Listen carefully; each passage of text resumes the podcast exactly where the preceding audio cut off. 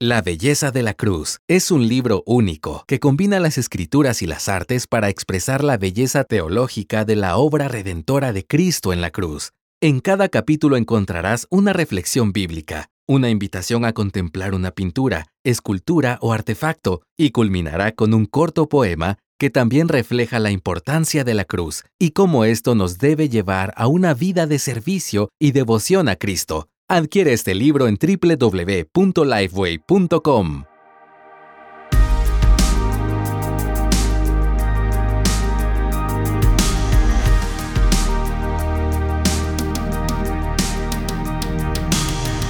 Bueno, qué bueno que nos podemos hoy reunir para dar inicio a esta nueva temporada de De la Biblia a la Vida. Mi nombre es Charvela El Hashi, me acompaña mi amiga Patricia eh, García de Namnum. Patricia, las vacaciones fueron muy largas. Fueron largas, sí. se sintieron. Se sintieron. Muchas de las mujeres que nos siguen ya nos preguntaban, pero ¿y cuándo es que van a volver?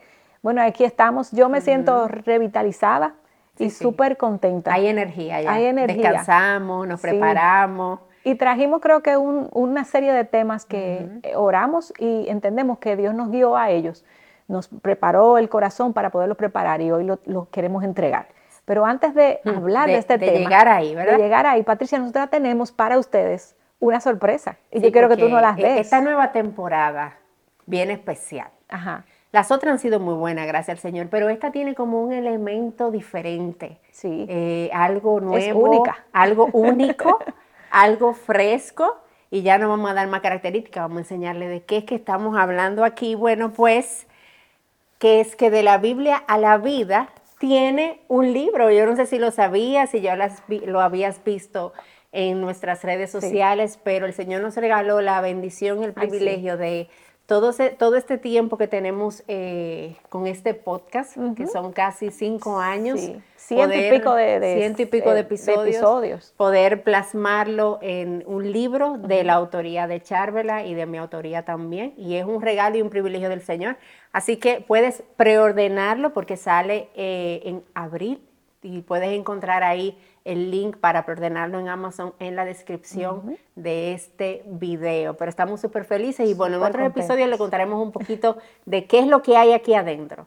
Pero, Pero ahí las dejamos, dejándola a ustedes. La dejamos con este ¿verdad? Esta gotica. Esta gotica y ojalá a las que nos gusta escucharnos en audio, pues ahora les guste leernos en libro. Claro, exacto. También tienen el libro. O sea, Charvel y Patricia por escrito. Por escrito. Es saturar la que queremos, pero creo que vamos a lograr el objetivo. Pero bueno, vamos al podcast ya, a nuestro episodio del día de hoy. Es un episodio, Charvela, bien interesante, porque es un tema que de alguna manera tiene que ver con todas nosotras. Y es el tema de la comida. Ay, ay, ay. Ay, la comida. Tú a, principio de año trayendo esos temas, muy estratégicos, A principio de año, ¿verdad? Sí, claro. Pero este es el mejor momento para hablar de este tema. Es verdad. Pero mira, para muchas la comida, hay una relación como complicada con la comida.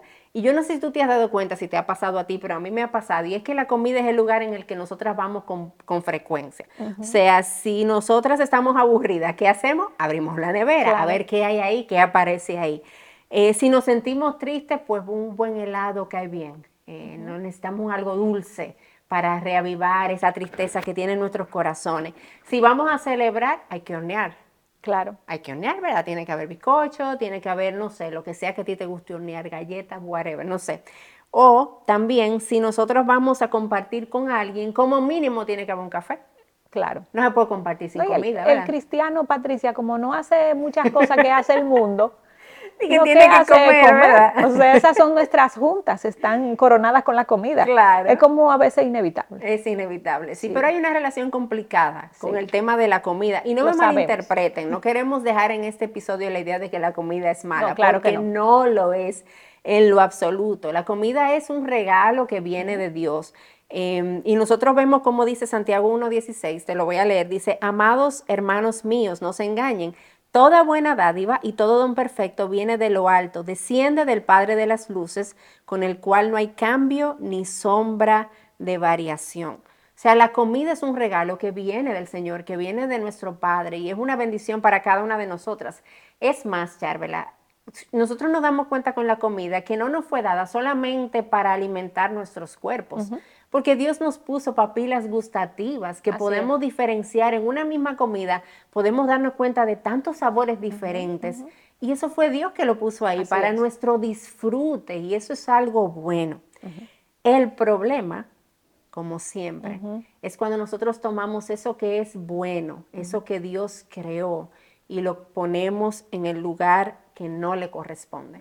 Tomamos eso que Dios creó y que nos dio como algo bueno para nuestro disfrute en Él y lo convertimos en un refugio, lo convertimos en ese lugar al que vamos en sustitución del Señor. Y ahí es donde está nuestro problema muchas veces con la comida.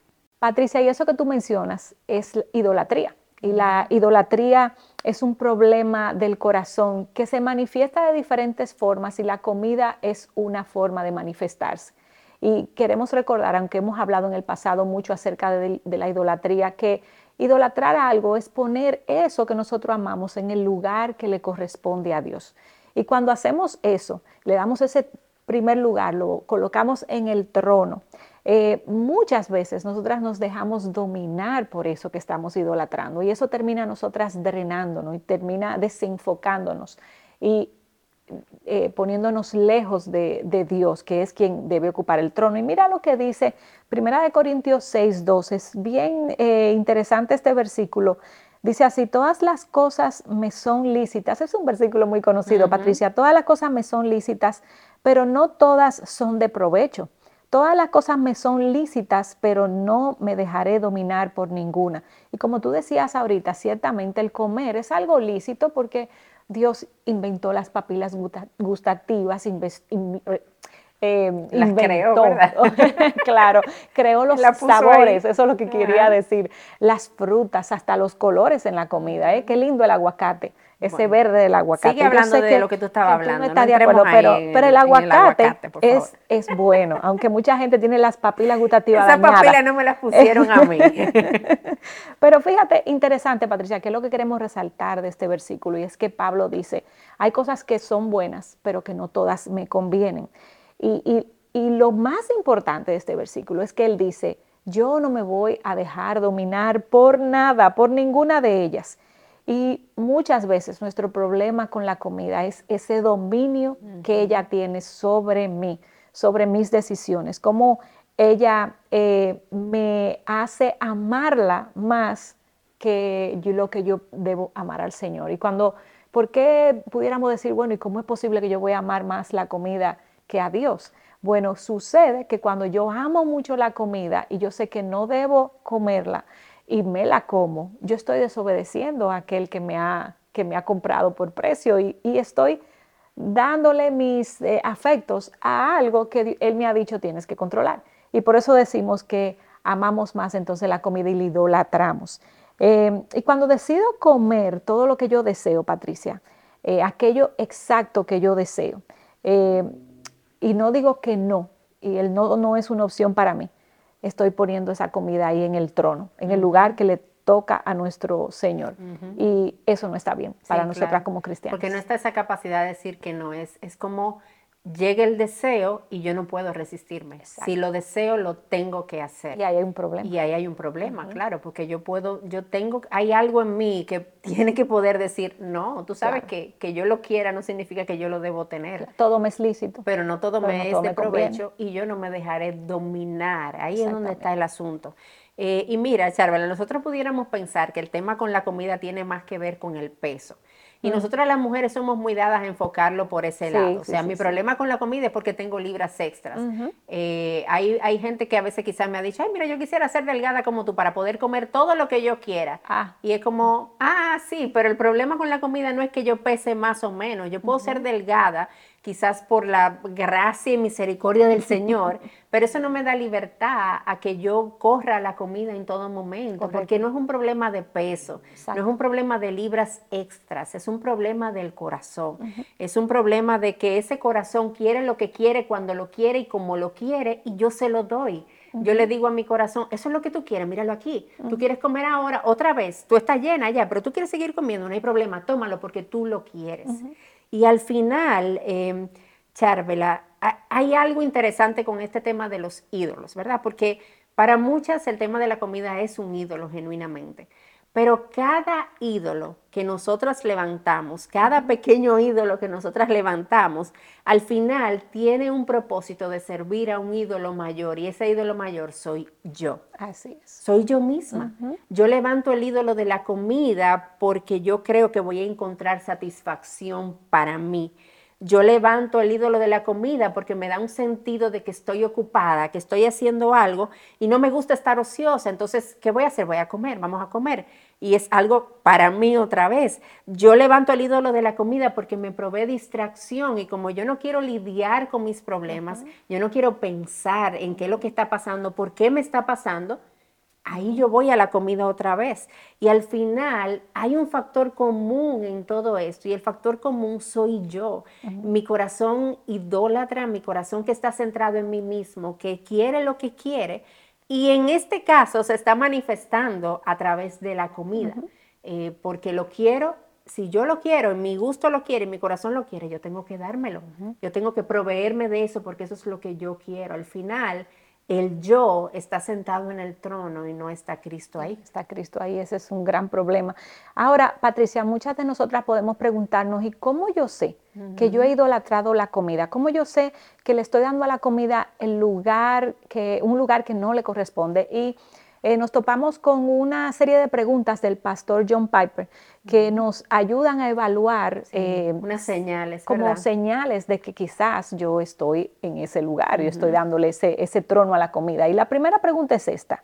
¿Nos volvemos indiferentes a los efectos nocivos que la comida está teniendo sobre el templo del Espíritu Santo, nuestro cuerpo? Porque algo a recordar, Patricia, es que el cuerpo eh, es el templo del Espíritu Santo, como dice la palabra. Y no solamente hay que cuidarlo por estética, sino que eh, por salud. Y hay a veces comida, por ejemplo, un diabético, que decida, bueno, yo voy a comer, eh, este, me voy a beber esta bebida azucarada o me voy a comer este postre que me están brindando, pero eso es algo que le está haciendo daño a tu cuerpo. No es simplemente que lo deseo, es que hay un daño físico al cuerpo. Entonces a veces cuando yo ignoro eso, soy indiferente a esos efectos que puede tener la comida en mí, pues entonces yo quizás estoy idolatrando entonces la comida, porque yo, no, no, eso no es nada, yo lo veo, yo digo, no, no me importa la parte física. No, Charvela, y no solo con una enfermedad de por medio, o sea, puede ser que yo no tenga ningún tipo de enfermedad, pero termino comiendo por gula. Sí. Y la gula le hace daño, además de que es un pecado, le hace daño a mi cuerpo, o sea, eh, y eso es una realidad que está ahí. Claro, y debemos de cuidarnos. Y una segunda pregunta que hace el pastor John Piper es, ¿nos volvemos indiferentes em, a la forma en la que administramos nuestro dinero cuando gastamos imprudentemente en alimentos inadecuados? Y somos a veces muy eh, fáciles al gastar el dinero simplemente porque es algo que yo quiero, es algo que yo me quiero comer, eh, no importa lo que cueste, yo me voy a dar ese gusto, como, como decimos, eh, no importa qué cantidad incluso de comida yo estoy comprando, eh, yo, yo lo voy a hacer porque hay un deseo por comer y por, y por llenarme y por comer quizás hasta un tipo de comida, Patricia. Un problema de cantidad, un problema de tipo de comida que está erosionando mi bolsillo. Entonces, cuando yo no estoy ni siquiera cuidando mis finanzas para darle prioridad al tema del dinero, yo diría que hasta pudiéramos decir que estoy media adicta a la comida, porque es como es un comportamiento como lo de los adictos, que dicen, no importa, yo no veo nada, yo no veo el futuro, no, no me importa, y, le doy para allá, como decimos nosotros los dominicanos, sin tomar en cuenta el gasto que estoy haciendo, mis finanzas, que también como mayordoma de los recursos del Señor, yo debo de cuidar. Entonces, esas dos preguntas, creo que hay más que nos hace el pastor Piper. Esas son algunas señales y, otra vez vale la pena como recalcar y tomar en cuenta. Estas son señales de un problema mayor. O sea, no es solamente eh, esto en sí mismo, esas señales en sí mismo evidencian un problema, pero un problema más grande, porque hay algo que mi corazón está detrás eh, y se manifiesta de esa manera. Hay algo que mi corazón está buscando, pero lo está buscando en el lugar incorrecto y se manifiesta en eso, se manifiesta como tú decías, cuando uso la comida como un medio de escape, cuando no escatimo ni siquiera mis recursos y gasto lo que sea con tal de yo satisfacer ese deseo que yo tengo. Entonces, eh, ten eso en cuenta, el problema no está fuera, el problema está en nuestro corazón. Y hay otras señales también que el pastor Piper mencionaba y él decía que empezamos a utilizar la comida como un escape de nuestros problemas eh, y un medicamento para nuestra tristeza o nuestra miseria o nuestro malestar. Ahora la comida no solamente es algo que yo simplemente eh, voy porque estoy aburrida, ahora también la comida es algo que yo voy porque yo quiero escapar de mis problemas a través de ella, porque me siento triste y no quiero lidiar con lo que me está pasando y entonces yo prefiero comer, yo prefiero algo que me ayude a, a, distraerme en medio de esa situación en la que yo me encuentro ahora mismo. Usamos la comida como un antídoto para la tristeza del alma cuando genuinamente la comida no puede hacer nada al respecto.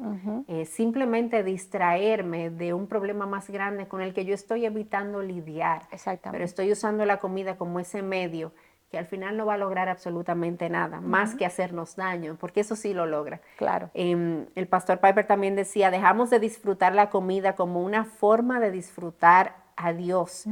Dejamos de saborear la bondad de Dios en la bondad de la comida y comenzamos a reemplazar la bondad de Dios con la bondad de la comida.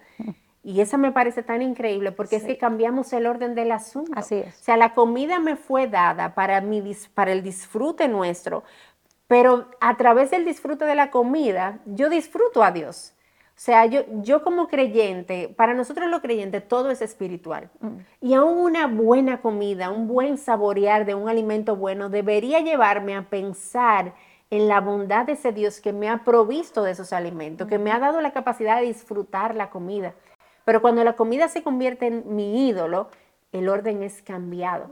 Ahora yo cambio la bondad de Dios que me ha dado esto por la bondad de la comida y yo dejo de disfrutar a Dios a través de la comida y comienzo a disfrutar solamente la comida y a buscar en ella lo que definitivamente ella no puede darme jamás. Y Patricia, mencionando eso, nosotras no queremos eh, subestimar lo fuerte que para muchas eh, de nosotras es esta lucha que yo digo que se va a terminar cuando nosotras nos muramos. Esto es como una lucha para toda la vida el tema de, la comida, porque ciertamente muchas de nosotras, yo personalmente, yo sé que, tú has tenido en tu familia eh, casos de personas que, siempre quieren tener unas libras de más o, luchan con ese deseo, de menos, perdón, o luchan con ese deseo de poder dominar ese tema. Eh, y, y, algunas de nosotras necesitamos aprender más a decir que no. Eh, a fortalecer más el dominio propio, pero otras, eh, la verdad es que hay problemas hormonales, problemas alimenticios quizás mayores que pueden estar presentes, que no podemos tomar esto como a la ligera y son cosas a revisar hasta médicamente. Y queremos ser conscientes y no ser insensibles con, con, esa lucha que muchas de ustedes y muchas de nosotras tenemos con este tema de la comida. Pero lo importante es enfatizar aquí ya sea cual, cualquiera que sea tu situación, si es un problema de falta de dominio propio o es un problema eh, alimenticio que necesite una ayuda profesional, hay esperanza. Esa es la palabra que te tienes que llevar hoy. Hay esperanza porque la persona, la tercera persona de la Trinidad, que es llamada el ayudador, mora en nosotros.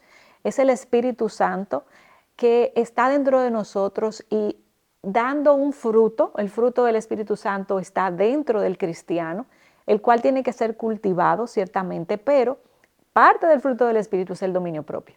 Entonces nosotras tenemos dentro algo que nos ayuda, que es la presencia del Señor, y Él nos capacita. Lo que tenemos es que cultivarlo, pedirle a Él a través de su palabra que nos llene de Él, que nos dé más conocimiento de su palabra, que nos dé convicción y que ese fruto florezca para que podamos tener entonces dominio propio.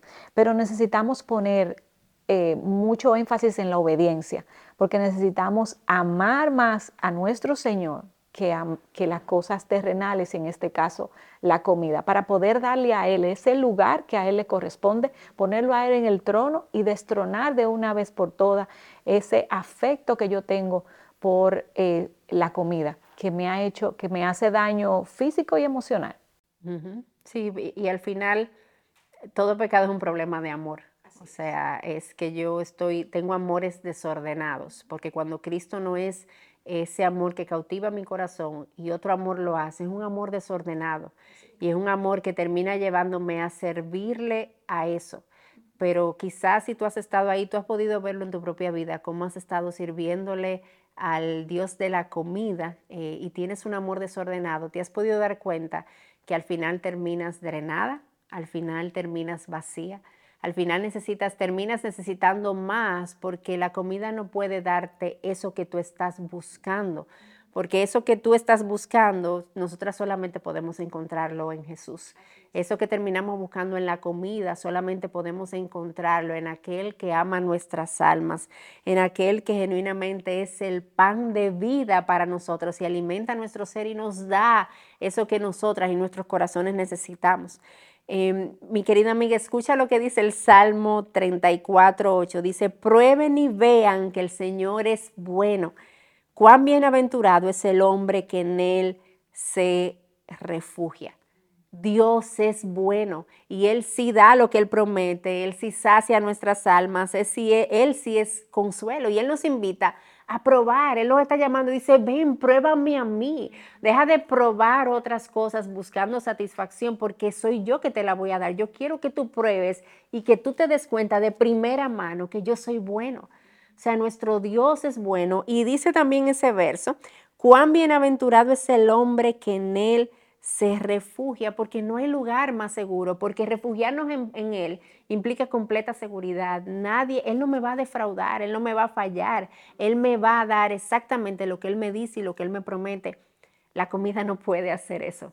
La comida no es un refugio seguro, la comida es un refugio que se desmorona y mañana necesito más y más y más. Pero Dios dice, prueba y ve que yo soy bueno. Prueba y ve del pan de vida que yo te he concedido para tu salvación. Prueba y ve del pan de vida que yo te he provisto en Cristo Jesús para saciar tu alma. así que yo te animo que tú puedas eh, abrazar esta verdad y probar la bondad de Dios y refugiarte en Él. ¿Y sabes qué? Si tú has estado luchando con esto de la comida, yo también te animo a que te apoyes en la familia de la fe. No estamos llamadas a caminar, solas. Hay, hay más personas que Dios quiere que lleven tus cargas para que cumplan así la ley del amor de Cristo al llevar las cargas los unos de los otros. Permítele a otros, eh, bendice sus vidas llevando, ayudándolos y llevando tus cargas eh, delante del Señor el Señor nos ayude a echárvela, Así es. Eh, nos dé la fortaleza que necesitamos y nos ayude también a enfrentar estas situaciones, pero con la esperanza del Evangelio. Amén. Y la esperanza de ese Jesús que nos ama, nos perdona y nos restaura. Así es.